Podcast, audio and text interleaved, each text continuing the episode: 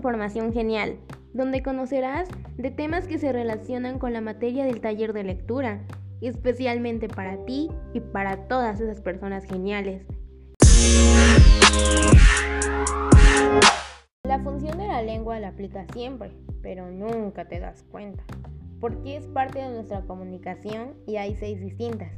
En este segmento aprenderás sobre qué es una función de lengua, cuáles existen, en qué consisten y cómo se usan. La función más importante de la lengua es el poder comunicar y dar la transmisión de algún mensaje. Existen solo seis y en ellas se integran la apelativa, la referencial, emotiva, poética, fática y metalingüística. La apelativa está basada en el emisor y en el receptor, pero el emisor quiere entrar en el actuar de quien recibe el mensaje.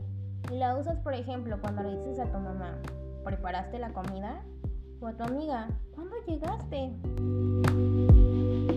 En el referencial, el emisor se encarga de elaborar su mensaje con lo que tiene o está viendo en ese momento en su entorno. Se da cuando comentas de alguien, sus zapatos están sucios. O cuando reclamas y dices, la sopa está fría.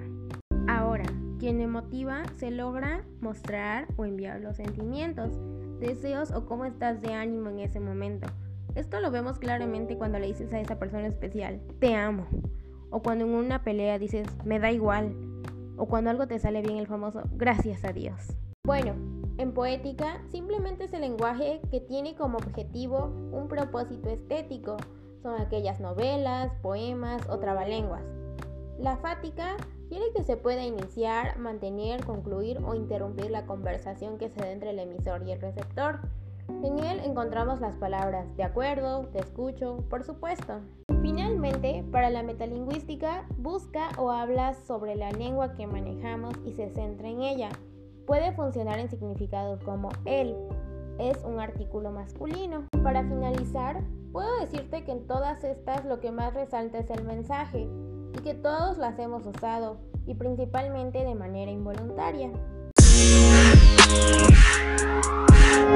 Muchas, muchas gracias por acompañarme hoy.